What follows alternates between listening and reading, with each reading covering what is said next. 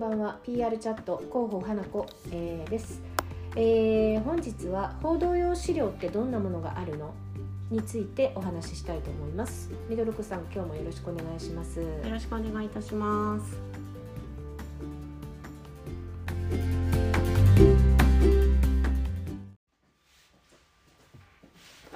さてここまで数回にわたって PR コンテンツイコールまあネタについてお話ししてきましたあの広報中級者にもなるとですねある程度のことはこなしてきていらっしゃると思うのですがこのフェーズになるとどうしても自分のものの見方だったりとか偏見ではないんですが色眼鏡ということで見てしまったりするんですよね。うん、そうですねあの私はそんなことないと自分はそんなことないと思っていても結構あれって思ったり、えー、する時があったりします。あ少し話はそれるんですけれども、はい、えーと、私あの大学生の広報プロジェクトに、うん、えー、15名ほどの学生メンバーがいるんですけれども、はい、えー、普段から若い人たちと仕事も遊びも一緒にしていることが多いからなのか、うん、こう企業とかですね協力会社の方とブレストとか企画進めている時とかにあれこの人たち大人フィルターあのかかってるなみたいなそういったものを感じることが結構頻度であるんですよね。大人フィルターはちょっと自分では意識してなくてもそういったことあるかもしれませんね。いや本当にそうなんですね。時にあの大人フィルターっていうのもすごくあの大事なことではあるんですけれども、うん、あのこれまで見ていて第三者視点で見たり聞いたりしていても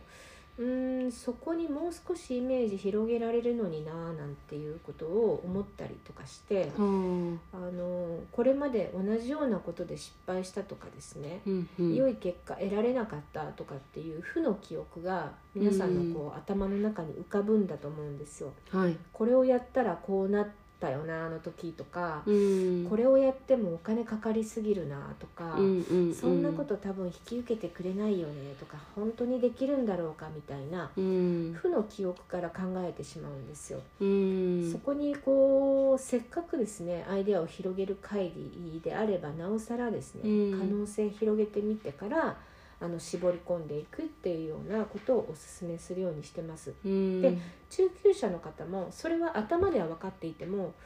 結果こう広げる会議の最中にですね出てくる言葉とかアイデアがこう大人フィルターがかかってたりするんですよね。なのでこうなるべくそういったフィルターは外してえー、置いていただきたいなと思いますうんそうですね、まあ、なんとなくこう今までの経験があればあるほどそういったところがこう無意識のうちにかかってしまうのかもしれないんですけどね。でもどうすれば逆にその大人フィルターって外せるんですかね。なんか年を取れば取るほど考え方が結構凝り固まってしまって頑固になっていくような気がするので、うんうん、そこを外すって結構至難の技なのかなって気がするんですけど。そうですね、あのー、私が意識してるのは、はい、もう自分は初心者だっていう気持ちで、その場に座る。うん、アイデア会議は特にそうですね。こうみんなと同じ立場でそこに座っていて一からものを考えるっていう姿勢で臨むようにしてます。心がけ。そうするとこう固定概念っていうのをこうあ固定概念ついてるなっていうのは見つけやすくなりますね。ああなるほどですね、うん。固定概念ってわかります？わかりますわかります、うんうん、なんかこうこれはこうって自分でちょっと思い込んでるような思い込みみたいなところですよねそうこの例えばこのグラスはこのために使うものだとか、うんこれがいわゆる固定概念なんですよね、うん、もしかしたら違う使い方があるのかもしれないし、うん、でマグカップは取っ手がこうやってここについているものだみたいな、うんこれが固定概念なんですよ、うん。そういうことだったりしますね。そうですね。はい、まあ発想をやっぱり柔軟にするっていう意味では、そういうこう固定概念っていうのは外した方がいいってことですよそうですね。あの PR の会議って時に、うん、あのニュースネタを作るだけじゃなくて商品とかサービスの開発にまで派生することあるじゃないですか。はいはいあの中級者とか上級になってくるとあの私もそうなんですけど、うん、商品だったりサービスを新しく作る際に PR パーソンが呼ばれる時があって、うんうん、そういう時は特に固定概念外した方がいいなと思います。そうですね、うん、そういうところから新しい着眼点とかがこう出てくると、うん、全然ちょっと誰も思いつかなかったようなこう企画だったり商品ができたりってこともあるってことですよね。そうですそうです。あとやっぱりこう、まあ、コロナ禍って結構言われ続けてますが、はい、こう意識の変化だったり、うんうんうん、こう人の意識の変化だったりとかあとは社会の変化っていうことにどれだけ目を向けられるか、うん、それあのそれもこう人より早くですね、うん、PR パーソン中級者ともなれば、うん、人より早くそれに気づく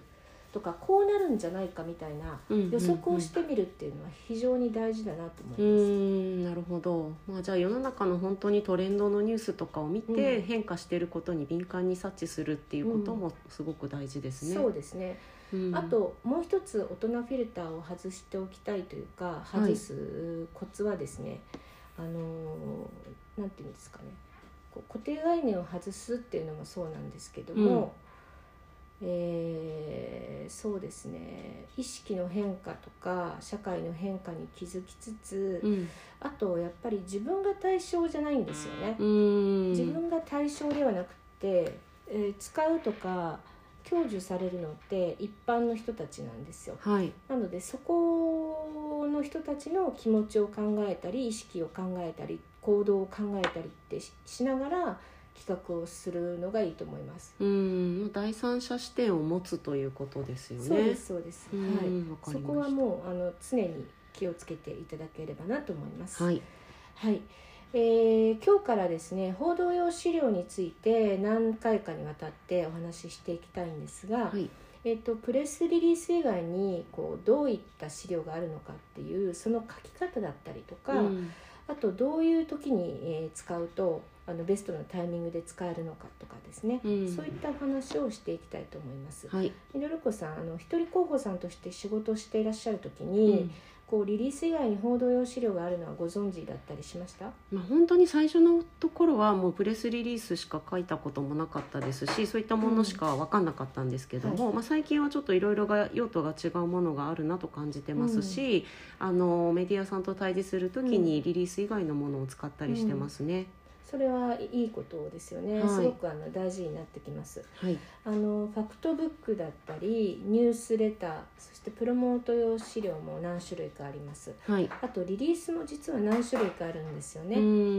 あの大手の私みたいなこう PR 会社にいるとですね必然的に書けるようになってくるんです、とい。うのはもうあの活動を多くしないといけなくなるので、うん、メディアさんとの対峙する機会だったりとかもあの増えますので、そういったこうリリース以外の資料っていうのは、うん、本当にあの必要になってくるんです。うん、あのそうですね。報道用資料の多さというか質みたいなものは、はい、メディアリレーションの活動のこう指標にもなるんじゃないかなと思ったりしてます。あそうですよね、ですがあのフリーランスさんだったりとか、はい、一人広報さんではリリースでも大変じゃないですか。そうですね。なのでその他の資料も同時に使いこなすっていうのはかなり大変なことだとは思うんですが、はい、一つずつちょっとトライしてみていただければなと思いますね。はい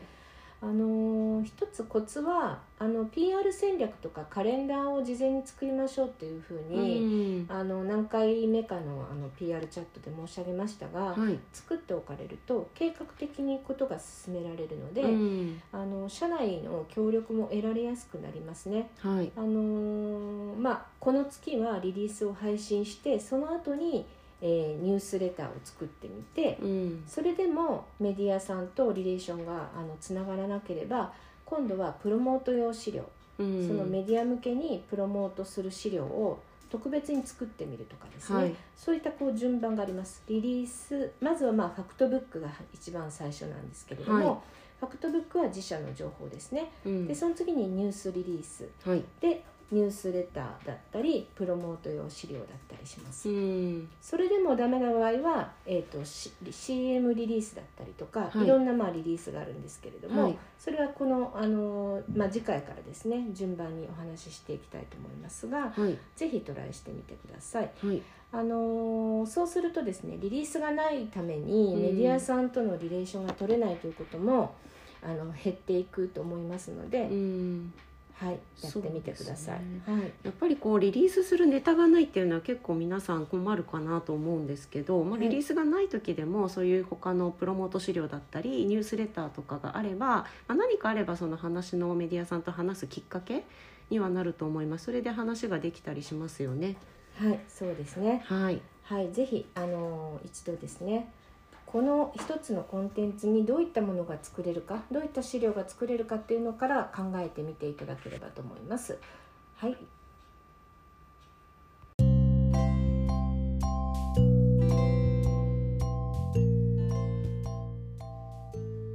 はい、ありがとうございました。それでは次回はですね、えー、それぞれの資料の作り方に入っていきたいと思います。はい、まずあのニュースレターについてですねお話ししたいと思いますので、えー、次回またよろしくお願いします。ありがとうございました。はい、ありがとうございました。